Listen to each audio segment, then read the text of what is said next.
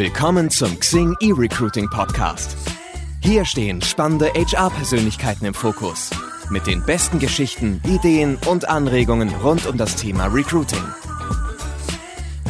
Hallo und herzlich willkommen zum Xing E-Recruiting Podcast. Mein Name ist Markus Mehrheim und gemeinsam mit meiner Kollegin Iva Zoy führen wir Sie durch die nachfolgende halbe Stunde. In unserer Runde darf ich heute begrüßen Christoph Atanas. Christoph ist selbstständiger Geschäftsführer der Beratung Meta HR, eine Unternehmensberatung für den Personalbereich und dort fokussieren sie sich auf die Themen Recruiting, Arbeitgeberattraktivität und Employer Branding.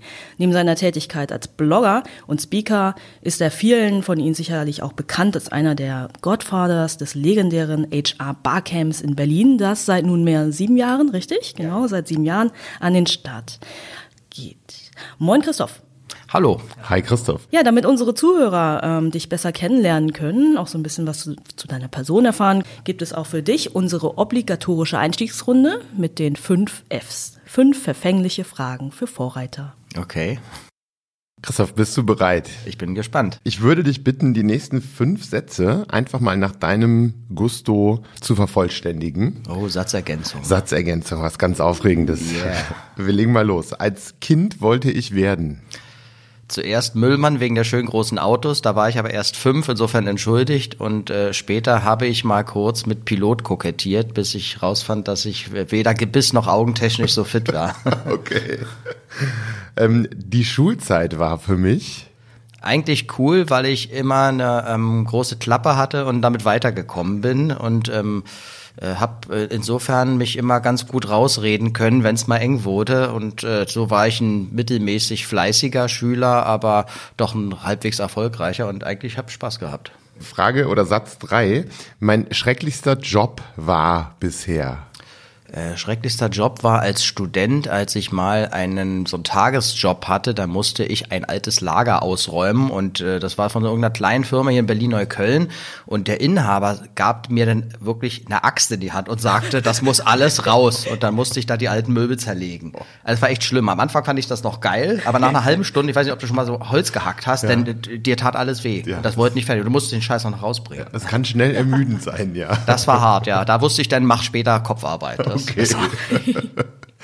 Ähm, das passt ganz gut zum nächsten Satz. Als ich für den Podcast angefragt wurde, war mein erster Gedanke. Tja, das mache ich mal mit, weil eigentlich bin ich immer gut für neue Sachen zu haben. Und ähm, last but not least, modernes Recruiting zeichnet sich aus durch ja, durch eine intelligente Mischung von Dingen, die schon da sind und funktionieren, beizubehalten und neue Sachen einzubinden, die ähm, Dinge weiterbringen, die du brauchst. Und das kann in verschiedenen Bereichen passieren. Also sei es Technik, sei es Prozess, sei es ähm, Methodik. Können wir wahrscheinlich später noch vertiefen. Mhm. Sehr schön. Also toll, dass du da bist, Christoph. Wir danke, uns. danke für die Einladung. Vielen Dank, Christoph, für diese wunderbaren Antworten. Ähm, ich glaube, ich hatte gestern den Markus hier auch mal gefragt, was er als Kind werden wollte. Und du wolltest auch Müllmann werden. Ich wollte auch Müllmann werden, aber nur wegen der großen Fahrzeuge und weil die Männer so cool da hinten drauf und wieder runterspringen. Ja, genau, das ist der einzige das Grund. Spricht so fünf bis sechsjährige, glaube ich, extrem Absolut an. Absolut Zielgruppe, ja. Okay, ja. Also ich wollte nicht Müllfrau werden. Aber gut. Ähm, so, Christoph, jetzt bist du ja was ähm, anderes geworden. Ja, ja doch, und, ganz, ganz gut. du machst was mit dem Kopf und ähm, du hast eine Firma gegründet, Meta HR, hatte ich ja eingangs schon erwähnt. Ja. Ähm, vielleicht für alle, die es äh, nicht kennen, ähm, kannst du ein paar Worte zu sagen, was Meta HR macht? Ja, ähm, du hast es ja schon ganz schön eingeführt. Also wir machen im Großen und Ganzen zwei Sachen. Zum einen Recruiting-Optimierung, darum kümmern wir uns, ähm, um zu sagen, wir mal Recruiting weiterzubringen, performanter zu machen, ähm, ergebnissicherer zu machen. Und das tun wir im Abgrenzung zu klassischen Personalberatern eher so, dass wir mit den Unternehmen arbeiten, dass sie hinterher etwas besser können, dass etwas leistungsfähiger ist. Also wir beschaffen kein Personal für andere, sondern wir zeigen im Grunde so Hilfe zur Selbsthilfe mäßig, wie kann man das besser machen und da ähm, in verschiedenen Bereichen. Das kann Technologie sein, das kann Methodik sein, das kann Prozess sein. Ja, das zweite Feld, das ist Arbeitgeberattraktivität slash Employer Branding, wo es darum geht, eben sozusagen den Überbau vom Recruiting ähm, herauszuarbeiten, zu sagen, was macht Firmen eigentlich attraktiv und wie können die das auch sinnvoll nach außen stellen. Wie setzt sich deine Kundenstruktur zusammen? Also welche Unternehmen kommen da auf dich zu? Also wir sind klassisch so im Mittelstand unterwegs. Es gibt auch mal kleine Ausreißer nach unten oder nach oben. Also wir haben auch schon mal irgendwie ein Unternehmen mit 50 Leuten beraten und auch schon mal einen Konzern. Aber üblicherweise sind wir so im Mittelstand aktiv. Ich sage mal gern, unser Beuteschema ist so 500 bis 5000 Mitarbeiter stark. Das ist so das, das, das typische Zielklientel und im Dachbereich. Und ähm, ich meine, die Themen sind ja relativ breit. Welches der Themen jetzt, wenn man mal Recruiting, Arbeitgeberattraktivität, Employer Branding rausnimmt, welches wird am häufigsten nachgefragt oder ist am beratungsintensivsten? Also wir haben eigentlich einen relativen Gleichstand jetzt in den letzten beiden Jahren zwischen dem Thema Arbeitgeberattraktivität, Employer Branding auf der einen Seite und der Recruiting-Optimierung auf der anderen Seite. Also Recruiting-Optimierung ist früher fast noch ein bisschen stärker gewesen. Ähm, jetzt ungefähr haben wir einen Gleichstand zwischen den beiden Bereichen. Mhm.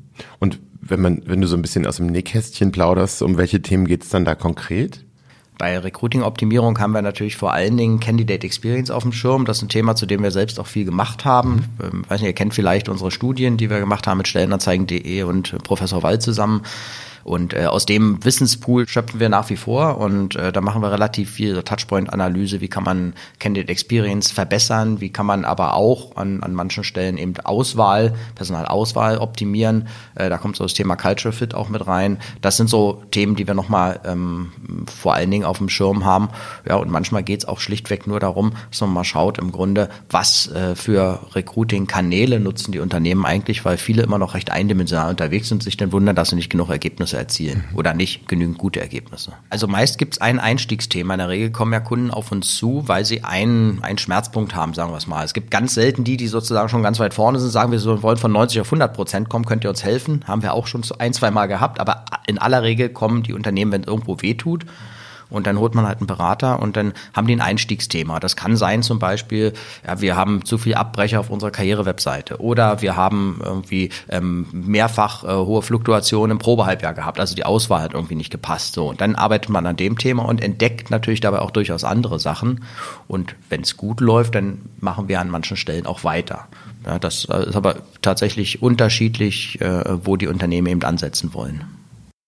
Tatsächlich, wie ich das jetzt verstanden habe, sind es Unternehmen, die noch relativ weit am Anfang stehen oder zumindest welche, die wirklich großes Problem haben und dann sagen, hey, wir brauchen da Hilfe? Also die, jein, also die ganz weit hinten dran sind, glaube ich, die kommen überhaupt nicht, weil mhm. die haben das überhaupt nicht auf dem Schirm. Das ist einfach ein Thema, was dort vergessen wird und äh, wir haben häufig zu tun mit, ich würde mal sagen, die sind so vom Reifegrad von Entwicklung her so im guten Mittelfeld und stellen aber fest, dass sie alleine ohne sozusagen Anregung von außen, ohne äh, Experten, ähm, ähm, Sparring nicht in, in sozusagen in die Spitze kommen können und da muss ja erstmal ein Bewusstsein da sein, dass du das Thema ähm, angreifen willst. Da musst du natürlich auch eine strategische Freigabe haben, damit du ein Budget kriegst dafür und das Thema entsprechend wertgeschätzt wird. Und das sind eher die Unternehmen, ich würde mal sagen, die haben so einen mittleren Reifegrad mhm. oft.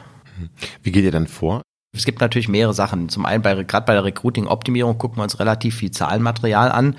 Ähm, was wir gerne machen, ist auch, dass wir mit Neueingestellten ähm, sprechen oder Online-Fragenbogen machen. Das heißt, ähm, New Hires sind eine gute Quelle, um zu verstehen, was im Recruiting-Prozess läuft oder nicht läuft, was das Unternehmen an Versprechen gegeben hat und was hinterher als eingelöst empfunden wurde.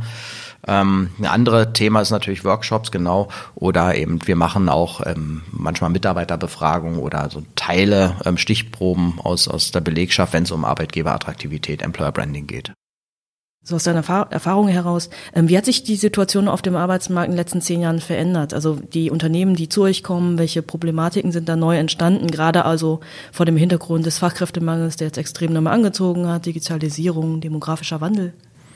Ja, das also die, die, die Fragestellungen der Kunden haben sich definitiv verändert. Ähm, zum einen ist tatsächlich Fachkräftemangel jetzt auch an manchen Stellen wirklich nicht nur mehr hausgemacht, sondern auch immer äh, spürbarer. Das beispielsweise in manchen Regionen, sitzt auch nicht jeder in einer Metropolregion, dass du einfach nicht genug Ingenieure dahin kriegst. Ähm, und das ist dann wirklich ein Thema, ähm, was Unternehmen umtreibt. Oder dass eben technologisch auch viel mehr passiert. Wenn wir jetzt Jahre zurückgehen, so das erste, was so technologisch war, war vielleicht ein, ein ja, besser oder schlechteres Bewerbermanagementsystem beziehungsweise ein bisschen äh, Social Media. Aber mittlerweile hast du ganz viel technologische Impacts und das, das zumindest beschäftigen sich immer mehr Unternehmen damit. Hm. eine, eine Firma, die auf dem Land sitzt. Ja, also jetzt mal halt eben nicht in der mhm, Metropole. Ja. Was sagt man denn dann so einem Unternehmen, die dann kommen und sagen, hier ist nichts in der Region, hilf mir, Christoph? Naja, also wir können ja schlecht sagen, verlegt mal euren Standort. also können kann man das natürlich schon, aber es wäre, glaube ich, nicht die Erwartung der, derjenigen, die mit uns arbeiten. Nein, ich glaube tatsächlich, so dramatisch ist es nicht. Also die Mittelständler, gerade so einen, wie du beschrieben hast, die sind ja meist in ihrer Region gut verankert. Mhm.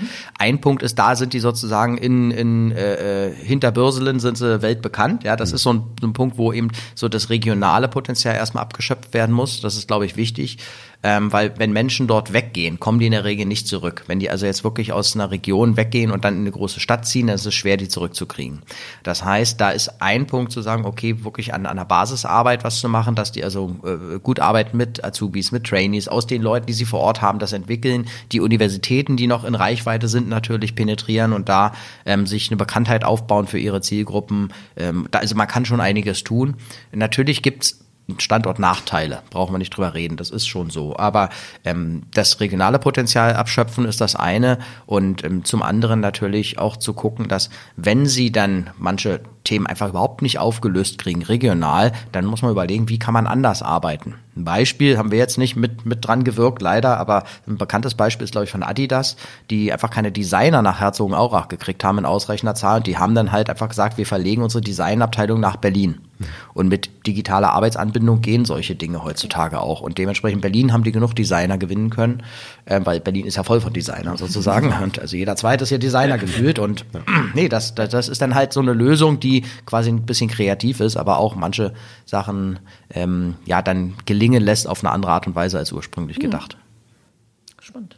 Nun wird ja manchmal der HR-Branche nachgesagt, nicht die Innovationsführer zu sein, um es mal vorsichtig auszudrücken. Mhm. Also dass irgendwie an alten Prozessen, an alten Werten etc. festgehalten wird. Ähm, kannst du das bestätigen? Und wenn ja, hast du eine Erklärung dafür, warum das gerade im HR-Bereich hin und wieder mal der Fall ist?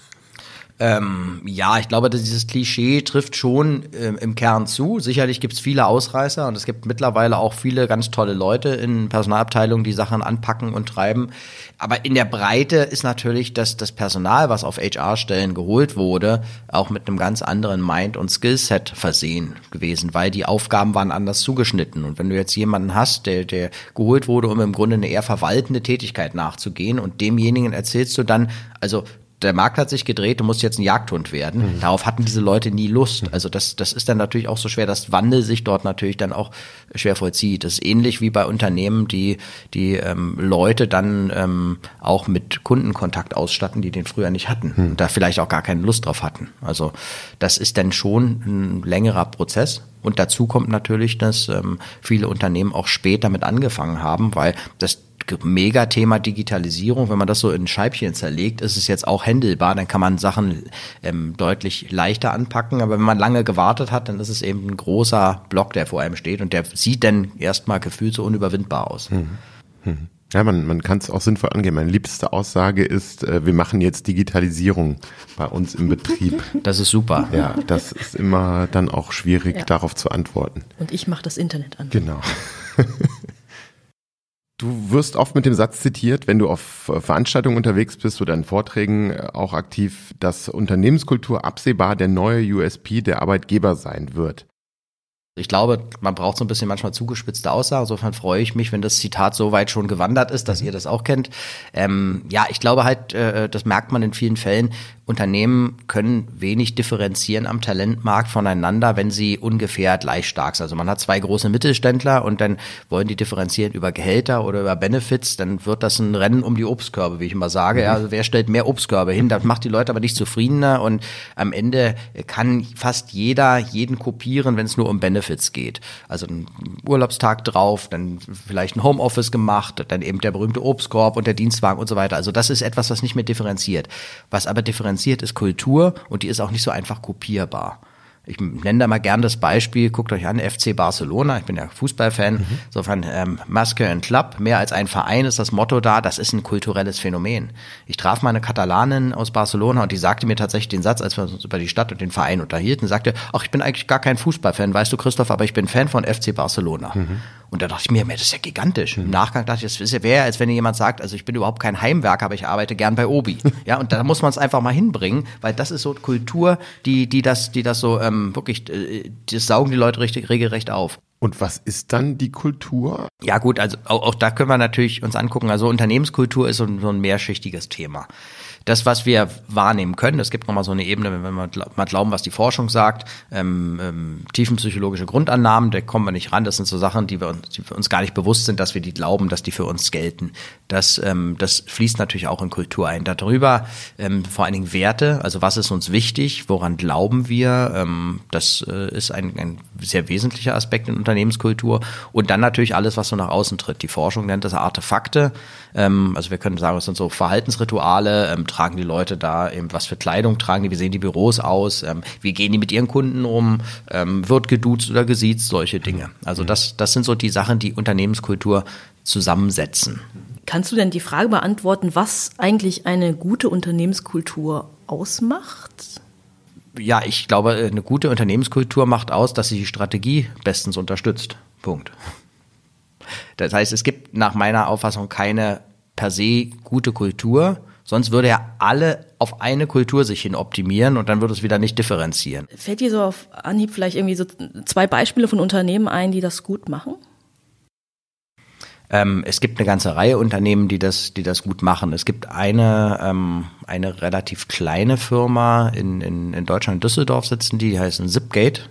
Ähm, die kennen die meisten Leute gar nicht. Das glaube ich auch nur 200 Leute, die da arbeiten, sitzen in Düsseldorf, machen irgendwas mit Telekommunikation. Was genau kann ich auch nicht sagen. Aber die arbeiten ihre Kultur extrem gut heraus. Also die haben eine eigene Art ähm, Betriebsanleitung zu ihrem eigenen Unternehmen auf der Webseite. Also man kann sich bis ins Detail über die Unternehmenskultur, über ihre Facetten, wie sie arbeiten, informieren und weiß hinterher als, als Jobsucherin oder Jobsucher auch wirklich genau, was mich da erwartet. Also das wäre vorbildlich. Ich glaube auch, dass sie sehr stark an sich, was so kulturelle Dinge angeht, ähm, abarbeiten, und zwar im positiven Sinne, also einfach das auf dem Schirm haben, sich damit beschäftigen. Ähm, anderes Unternehmen, ähm, was das, was das auch gut macht, finde ich, ähm, wenn, wenn wir auch da sicherlich von, von einem viel größeren Rahmen ausgehen. Ähm, immer wieder ein sehr positives Beispiel ist auch ähm, die, die Techniker-Krankenkasse, die jetzt, glaube ich, 14.000, 15.000 Leute groß ist, also ein ganz anderes Kaliber, aber auch die arbeiten ganz gut ähm, Dinge heraus, die äh, bei ihnen kulturell wichtig sind, brechen es auf ihre Zielgruppen runter. Ähm, auch das ist ein Unternehmen, was man sich vor allem die Karrierewebseite angucken kann. Da findet man also auch Hinweise drauf. Es gibt eine ganze Reihe Unternehmen, die das ordentlich machen. Gibt es auch eine schlechte oder eine negative Unternehmenskultur und wie spürt man das gegebenenfalls als Arbeitnehmer? Als Arbeitnehmer spürst du es nahe darin, dass, dass du einfach dich, dich da nicht wohlfühlst. Das ist, glaube ich, so, dass das, das Urgefühl sagt irgendwie, ich passe hier nicht her, hm. das, das bringt mir nichts, das gibt mir nichts, ich fühle mich unwohl. Das heißt aber nicht, dass die Kultur per se schlecht ist, sondern dass sie für dich als Arbeitnehmer unpassend ist. Hm. Das ist ein Unterschied. Hm. Schlecht wäre sie im Sinne, wenn du aus der Managersicht guckst und sagst, okay, was wollen wir erreichen und die Kultur das überhaupt nicht unterstützt. Ja, und da gibt's dann diesen berühmten Spruch, ähm, Culture Eats Strategy, ja. for Lunch oder for Breakfast wahlweise, ja, also äh, den ganzen Tag über wird das ja, manchmal auch zu Abend gefuttert, genau, ja, vor Dinner haben wir noch nicht gehört, aber genau, das ist letztlich ähm, genau das, was passiert, dass, dass du kannst keine Strategie gegen die Kultur durchsetzen mit der Brechstange, du wirst mhm. ans, am Ende an der Kultur immer scheitern. Und dann gibt's natürlich eine Kultur, wo du sagen kannst, die ist jetzt schlecht für mein Ziel. Oder wir könnten es ethisch definieren, wenn wir sagen, okay, eine Kultur, die mit ähm, äh, Bestrafungen vor quasi der ganzen Mannschaft äh, rund gemacht werden, arbeitet ähm, mit, mit, äh, mit, mit Angst und Druck oder sowas, äh, das ist auch eine schlechte Kultur. Das ist aber eine, eine, eine ethische Definition, die wir wahrscheinlich miteinander teilen, die aber natürlich, wenn du einen einzelnen Verantwortlichen hast, nehmen wir ein inhabergeführtes Unternehmen, mhm. der sagt es mir egal, ich gehe halt über Leichen, Hauptsache die Zahlen stimmen und dann mhm. tausche ich halt meine Mannschaft alle zwei Jahre komplett durch. Na und, interessiert mich nicht. Mhm. Solange es läuft, kann der das leider so machen. Das Interessante ist, dass natürlich sowas dann durch sowas wie Kununu zum Beispiel mhm. und äh, generell ähm, das, das Sprechen in sozialen Netzwerken von Leuten weniger leicht äh, gemacht wird. Das heißt, Unternehmen können sich nicht benehmen wie die Axt im Walde und gleichzeitig denken, sie gewinnen eine Menge spannender Talente. Ja, besonders bei dem bei den Marktgegebenheiten im Moment. Ganz genau. Ja. Inwieweit ist eigentlich Unternehmenskultur auch ein Mittel zum Zweck? So mal ganz ein bisschen boshaft gefragt, ja. Also gibt es welche, die früher gesagt haben, das ist mir doch egal, die Mitarbeiter sind einfach da und machen ihren Job. Ich kriege meine Leute ja sowieso. Dann ist auch egal, dass sie gar nicht wissen, wofür sie eigentlich hier arbeiten und für welche Werte wir hier stehen. Man kann schon sehen, dieses Thema Unternehmenskultur hat natürlich eine gewisse Evolution. Also so wie du sagst, gab es viele Unternehmen, die haben sich da überhaupt nicht drum gekümmert, weil es ja gelaufen, es gab keine Notwendigkeit. Mhm. Zum einen gibt es jetzt natürlich die Notwendigkeit, dass man sagt, okay, also es Kultur ist eben ein Faktor, so im Sinne von, von ähm, USP äh, für die Unternehmen oder zumindest ein Differenzierungsfaktor am Talentwettbewerb. Ein Thema, das mir persönlich auch sehr wichtig ist, ist das Thema Lifestyle.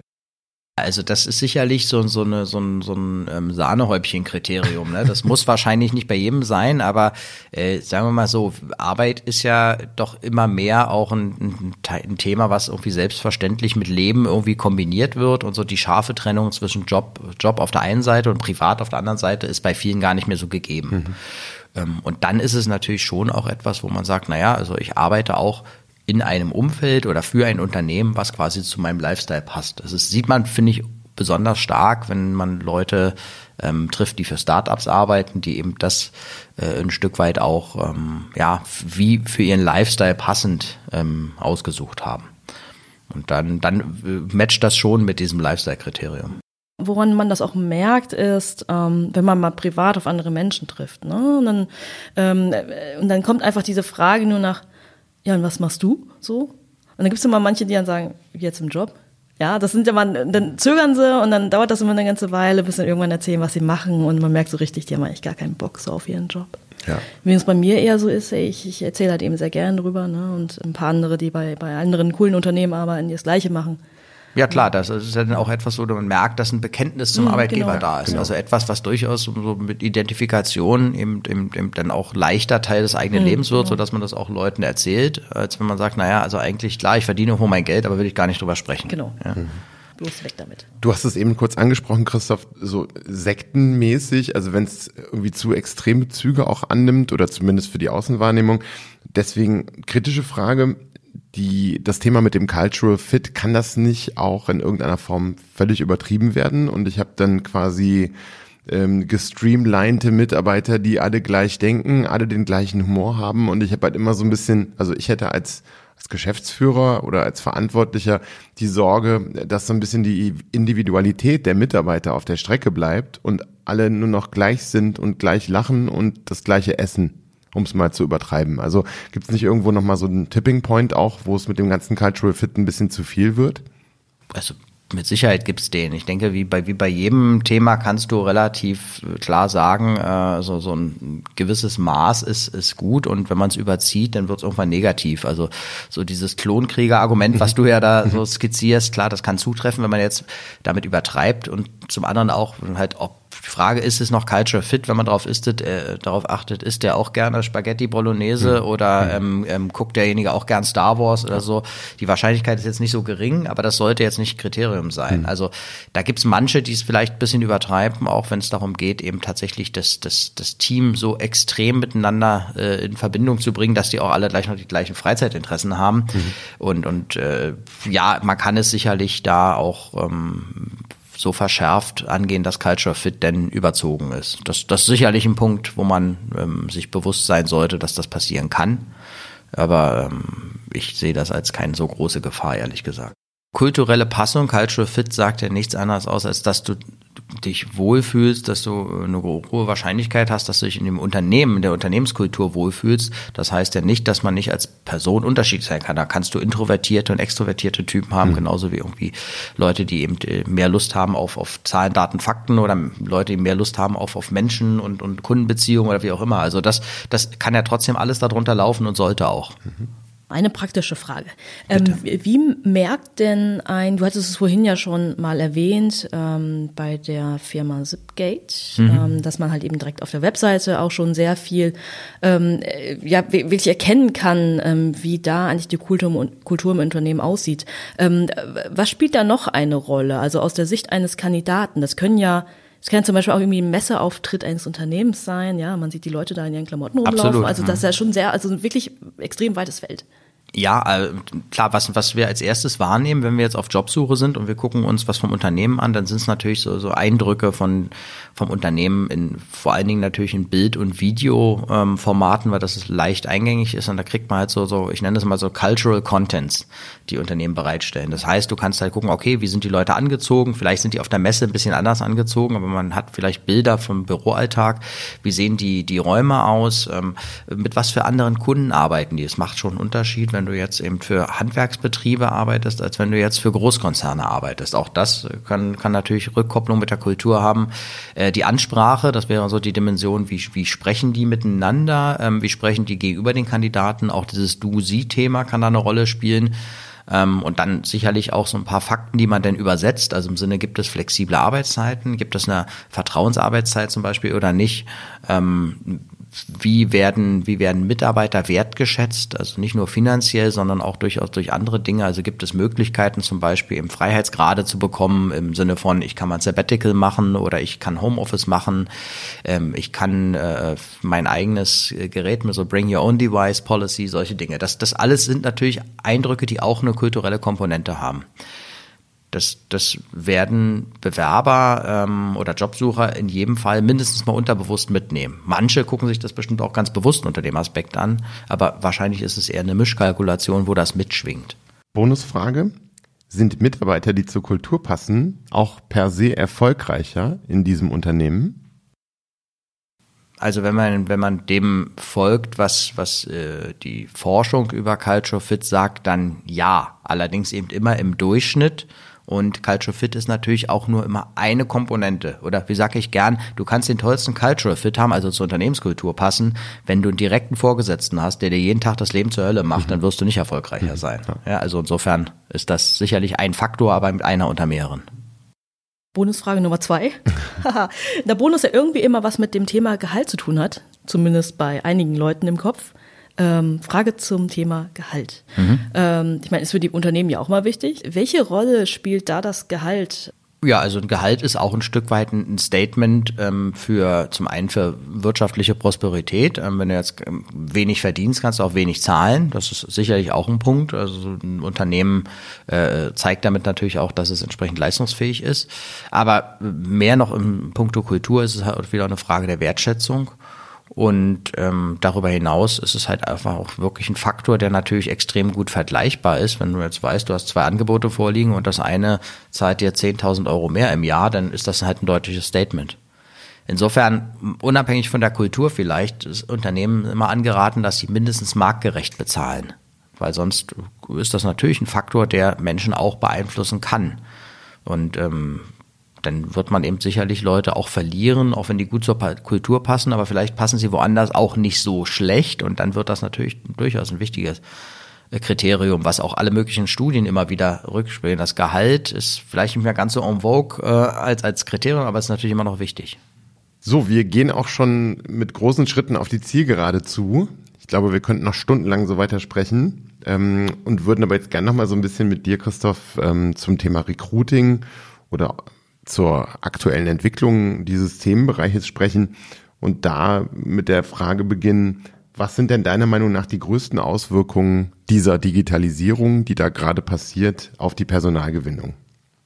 Ja, zum einen, dass das Recruiting natürlich deutlich transparenter wird, dass man einfach Daten hat und, und, und Zahlen äh, produziert, wenn man die auszuwerten weiß, einem eine Menge Möglichkeiten geben, seine Personalgewinnung einfach effizienter zu machen.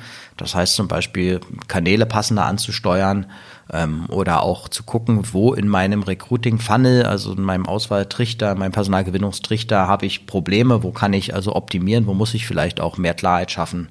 Ähm, das, das kann man natürlich über digitales Recruiting wunderbar machen. Man kann genau gucken, welche Klicks wohin, wie konvertieren und so weiter. Also das ist, glaube ich, ein Riesenschritt, der das Ganze transparenter macht. Wenn wir mal auf die Fähigkeiten ähm, eingehen, also was muss der moderne Recruiter heutzutage mitbringen? Wir haben verschiedene Studien dazu betrachtet, auch selber Studien durchgeführt unterscheiden sich so ein bisschen die Geister. Also die einen sagen, es muss ähm, der Personaler, der moderne Personaler sollte ähm, Marketing- und Vertriebskompetenzen ähm, besitzen. Die anderen sagen Menschenkenntnis und Organisationstalent. Wieder andere sagen, das ganze Big Data, Analytics und äh, mathematische Verständnis ähm, Thema ist sehr wichtig. Was ist denn für dich der moderne Recruiter? Du hast es ja gerade schon geschildert, der moderne Recruiter, wenn der derjenige das alles bis ins FF beherrschen sollte, das äh, ist ja dann die eierlegende Wollmilchsau. Also der, der äh, ich glaube, der ähm, ganze Rundumschlag ist heute gar nicht mehr von einer Person so im Detail beherrschbar. Das heißt, ich glaube, der moderne Recruiter ist jemand, der auch ein Stück weit eine Spezialisierung einnimmt. Mhm. Das kann sein, dass jemand in diese Data-Richtung geht, so Data-Analyse, äh, um Verarbeitung, Auswertung von Daten, das wären statistische Kenntnisse, das wäre halt auch Visualisierungskenntnisse, das heißt ein gutes Verständnis, wie sieht eine IT-Architektur äh, äh, aus, wo kriege ich bestimmte Daten, wo arbeiten Systeme zusammen und so weiter. Das wäre eine Rolle. Eine andere wäre, wenn man jetzt sagt, okay, ich werde eher so ein Talent Hunter, also ich weiß, wo ich sourcen kann, ich weiß, wie ich Leute anspreche. Ähm, das sind das sind Dinge oder noch eine andere Rolle wäre so Diagnostiker. Im Grunde ich weiß, wie ich eben Skills erkenne, wie ich eben eben Leistungsmessung betreibe, wie ich Culture Fit bestimme, solche Dinge. Das heißt, da glaube ich, liegt die Zukunft drin, dass man zwar einen Überblick hat über die verschiedenen Themengebiete, up to date bleibt, ja, aber sich nur noch in weniges spezialisiert. Wir hatten in ähm, einer Studie, die wir gemeinsam mit der Universität Mannheim durchgeführt haben, herausgefunden, dass sich HRler ähm, doch sehr darüber bewusst sind, dass halt eben eine Änderung stattfinden muss. Ähm, allerdings, dass es ähm, teilweise äh, in der Geschäftsführung einfach noch nicht so angekommen ist. Diese Idee, dass halt eben doch etwas ähm, gerade sehr Spannendes auf dem Arbeitsmarkt passiert und entsprechend innovativ vorgegangen werden muss. Ähm, wie gehst du denn ähm, da dann auf die Kunden ein? Weil letzten Endes sprichst du ja auch, ähm, wenn dann dann deine Kunden da sind mit der verantwortlichen HR-Person oder welche? Äh, sowohl als auch. Also ja. meine Gesprächspartner sind häufig äh, Leute, die entweder Recruiting-Leitung haben oder Personalleitung in Summe. Ähm, bei Mittelständlern äh, haben wir aber auch durchaus mit der Geschäftsführung zu tun, unter Umständen eben mit der Person aus der Geschäftsführung, die eben den Personalbereich verantwortet. Äh, ja, wenn es darum geht, dann noch mehr Bewusstsein zu schaffen. Also ich benutze gerne ein Beispiel, das ist so dieses diese Thema, wie geht man um, wann erkennt man den Punkt, wann was Neues nötig ist. Ähm, wir alle kennen dieses Phänomen, wenn jemand im letzten Moment noch in den Fahrstuhl springt, und man sieht, so eine Person ist offensichtlich in Eile. Wie oft drückt die Person dann die, dann die Taste für die Etage? Meistens mehr als einmal, oder? Schon mal beobachtet? Wahrscheinlich haben das alle von uns schon mal gesehen. Da kommt jemand ziemlich eilig rein und drückt dann klack, klack, klack, dreimal irgendwie vierte Etage. Geht die, auch nicht schneller. Genau, geht nicht schneller. Weiß, weiß jemand, wenn man da intellektuell, kognitiv rangeht, dann weiß man das auch. Aber in dem Moment ist man aber irgendwie unter Stress und dann mhm. greift zu dieses alte Muster mehr davon. Also drücke ich viermal auf die vierte Etage, als wenn der Fahrstuhl schneller fahren würde. Passiert aber nicht. Das Problem ist, das ist so ein typisches Muster, was man überall erkennt und viele Unternehmen reagieren auch so. Die kriegen Stress vom Talentmarkt, also was machen sie? Strategie mehr davon. Die holen mehr Headrunter an, die geben mehr Budget raus, aber nicht für die richtigen Sachen und irgendwann ist so der Grenznutzen erreicht. Und spätestens beim Thema Grenznutzen kriegt man eigentlich mit jeder Geschäftsführung einen vernünftigen Dialog hin, weil das kennen die aus vielen anderen Bereichen. Und dann geht's halt darum zu schauen, wo kann man eigentlich ähm, äh, das Budget sinnvoller einsetzen. Das heißt nicht, dass es äh, gleich reduzieren würde. Oftmals braucht man sogar nochmal für Investitionen einen zusätzlichen Schluck aus der Pulle. Aber das ist dann äh, überschaubar. Die Frage ist, dass man das in die richtigen Kanäle leitet. Und äh, dementsprechend das tun im Sinne von mehr davon, was man früher immer getan hat, schafft nicht mehr den gleichen mehr an Nutzen. Also viele Unternehmen setzen ganz viele Headhunter ein, aber schaffen damit nicht viel mehr Ergebnisse, sondern nur stiften viel mehr Verwirrung. Abschließend dann noch die Frage, auch nochmal mit Blick in die Zukunft. Wie muss sich HR aus deiner Sicht verändern, um in Zukunft dann auch wirklich als Impulsgeber des Unternehmens wahrgenommen zu werden? HR selbst ist, glaube ich, gut äh, gelitten, wenn es zum einen sich als, als einen, ja, äh, Ergebnisorganisation versteht, das heißt einen sehr genauen Fokus drauf hat, was, was schaffen sie eigentlich, mit welchem Aufwand schaffen sie was. Das heißt, dafür muss man natürlich sagen, für die äh, Dinge, die man tut, muss man eine gewisse Messung vornehmen. Das heißt, wissen, wo man steht und wo man ankommt, was noch fehlt und so weiter.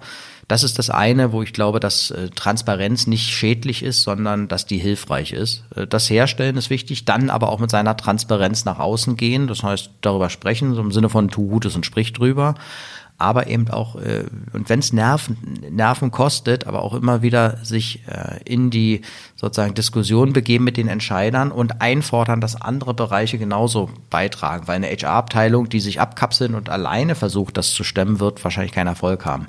Unternehmen, die sehr erfolgreich rekrutieren, haben das immer auf viele Schultern verteilt und da verstehen auch die Fachabteilungen sehr gut, dass sie ihren Beitrag leisten müssen und werden dann von den HR-Leuten eben fit gemacht und da sind die nämlich genau in der richtigen Rolle, dass sie Expertise an bestimmte Punkte transportieren, um eben dort hilfreich zu sein. Ähm, das sind Sachen, die ich glaube, die die HR-Abteilung brauchen. Ähm, abgesehen davon natürlich immer auch wieder eine, eine, Antenne für Trends zu haben, um entscheiden zu können, was brauchen wir, was nicht. Man muss nicht überall aufspringen, aber es ist natürlich gut, wenn man es einordnen kann. Ähm, wir versuchen dich jetzt mal mitzunehmen oder zum nächsten Thema zu kommen.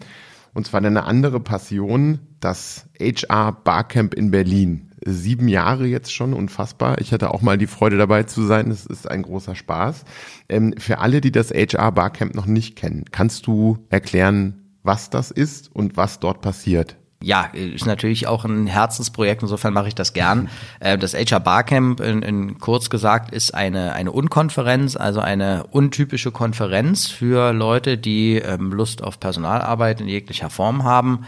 Äh, es funktioniert anders als klassische Konferenzen. Wir haben also keine Agenda, es gibt keine festgelegten Speaker, sondern jeder, der dort dabei ist, kann und soll auch durchaus ein Thema vorschlagen, das also pitchen, vor der Runde vorstellen, um dann zu sagen, schaut her, ich bin also hier der Christoph, das ist mein Thema, hier der, mein Erfahrungswerte Recruiting mit Psing und darüber würde ich gerne reden. Und wenn ich dann gewotet werde, also so ein basisdemokratisches Event, dann kriege ich einen Slot, das ist dann so eine gute Stunde äh, in einem Raum, wo ich dann über das Thema sprechen kann. Nicht im Sinne, ich halte einen stündigen, einstündigen Vortrag, sondern ähm, man diskutiert. Man gibt einen kurzen Impuls und diskutiert. Und das ist sehr teilnehmerorientiert, äh, immer aktuell, äh, weil die Themen eben mitgebracht werden und macht nebenbei Riesenspaß. Was sind so die ähm, Top-Themen? Also ist das immer so von jedem, also äh, jedes Jahr ähnlich oder gibt es immer so ein paar, die sich dann so herauskristallisieren? Ja, also es gibt schon Schwerpunkte. Natürlich geht das, geht das auch mit der Zeit, weil eben die Themen werden ja mitgebracht von den Leuten, die da äh, dabei sind. Also wir haben vor, ich glaube, vier Jahren zum Beispiel haben wir ganz viel über Candidate Experience gesprochen. Da hat man richtig gemerkt, das Thema kommt. Und siehe da, ein Jahr später hatte die Zukunft Personal ein eigenes Sonderforum zu dem Thema gemacht. Ja, also wir haben, wir sind meist der Zeit ein bisschen voraus mit dem Barcamp. Das ist wie so ein Themen, thematisches Brennglas, weil die Leute einfach die Sachen mitbringen, die sie aktuell finden. Und wir haben sehr viele Innovatoren dabei. Also innovatives Konferenzformat sieht halt auch meist innovative, aufgeschlossene Leute an, die über Sachen nachdenken, die vielleicht noch nicht ganz fertig sind, aber wo man eben sagt, da geht man in einen Trend rein und dementsprechend sind oft die Trendthemen, die, die auch bei uns dann ankommen. Ich kann das also gar nicht so genau runterbrechen auf Einzelthemen. Ähm, ich kann nur sagen, dass wir tendenziell immer etwas Recruiting-lastig sind vom, vom thematischen Zuschnitt her. Also es gibt auch mal ein Thema, äh, was aus der PE kommt oder ein Thema aus dem Coaching oder aus der Führungskräfteentwicklung oder Kündigungsthemen äh, äh, hatten wir auch schon. Aber der Schwerpunkt, würde man sagen, so 50 Prozent der Themen sind doch schon aus dem Recruiting, Employer Branding, Personalmarketing. Wenn die dann am Ende des Tages ähm, das Barcamp dann verlassen, äh, mit welchem Gefühl sollen sie da rausgehen? Ähm, was, was sollen sie ihren Kollegen am nächsten Tag im Office erzählen? Also in der Regel gehen die Leute ähm, raus mit einem mit einem Gefühl, ähm, dass sie das was echt Tolles erlebt haben. Also zum einen sicherlich paar interessante inhaltliche Anregungen bekommen haben, aber vor allen Dingen sich auch mit super Leuten vernetzt haben, weil das ist ja auch so eine Idee, Leute zusammenbringen. Ähm, wenn du dann rausgehst und sagst, okay, das hat Spaß gemacht, ich habe inhaltlich ein paar tolle Anregungen gekriegt und ich habe tolle Leute kennengelernt, da kann es eigentlich nicht besser sein. Also Essen ist auch noch ganz lecker, muss ich sagen, und die Party ist gut, aber Klasse. Ja, vielen Dank, Christoph. Ähm, ich glaube, wir haben, also ich muss sagen, ich habe echt total viel gelernt. Ähm, ich fand die Fußballanalogie sehr spannend. Ja, danke Aber euch. Wir sind noch nicht ganz fertig. Ah, okay. Ähm, wir haben noch eine. Es gibt eine Gemeinheit. Ja, Markus wird jetzt sagen, es ist die Bonusfrage Nummer drei. Richtig. Nee, das ist die Spezialbonusfrage. Ja, weil wir haben dich ja nicht ganz zufällig als Podcast-Gast ausgewählt. Aha. Bist ja ein wichtiger Mensch. Und deshalb haben wir an dich die die letzte, aber fast wichtigste Frage. Was wäre eine Welt ohne Christoph Atanas? das, was ist das für eine Frage? Ähm, ja, jetzt, jetzt wäre es natürlich vermessen zu sagen, ähm, dass mein Impact in der Recruiting-Szene schon so gewaltig ist, dass äh, der, ja, sagen wir so, vielleicht gäbe es das HR Barcamp nicht. Also und das wäre sehr schade. Das hoffe ich, dass es schade wäre, ja. Also wahrscheinlich, ähm, weil das ist ja eine Co-Produktion vom Janis äh, Zalikis und mir und das ist schon wirklich eine Sache, wo wir beide, ähm, ja, ich glaube, mit nur einem von uns hätte es das nicht gegeben. Insofern, das, das wäre die Welt ohne mich dann. Das Baby hat zwei verpasst. So in der Art. Das ja. ist gut. Genau. Ja. Christoph, ganz vielen Dank für deine Zeit. Ich kann mich da Ivas Worten anschließen. Ich fand es extrem spannend. Ähm, schade, dass wir dann irgendwann immer den Deckel drauf machen, aber wenn es am schönsten ist und so weiter. Ähm, mein Learning war, dass das Thema Kultur einerseits sehr schwer zu fassen, andererseits aber doch zu analysieren und auch ähm, zum Positiven hin zu beeinflussen ist. Extrem spannendes Thema, extrem breites Thema auch. Ähm, ich hoffe, dass wir unseren Zuhörern ein paar Denkanstöße und äh, Inspirationen auch mitgeben konnten. Und mir bleibt nur noch zu sagen, Christoph, dir ganz herzlichen Dank und mach weiter mit der guten Arbeit. Ja, danke euch beiden. Schöne Sache. Ich freue mich schon auf die fertige Produktion. Alles Gute. danke. Danke, Christoph, dir nochmal. Ähm, ja, dann bleibt mir nur noch zu sagen, vielen Dank fürs Zuhören. Ähm, Markus und ich freuen uns schon auf den nächsten Podcast und ähm, auf Wiederhören. Tschüss.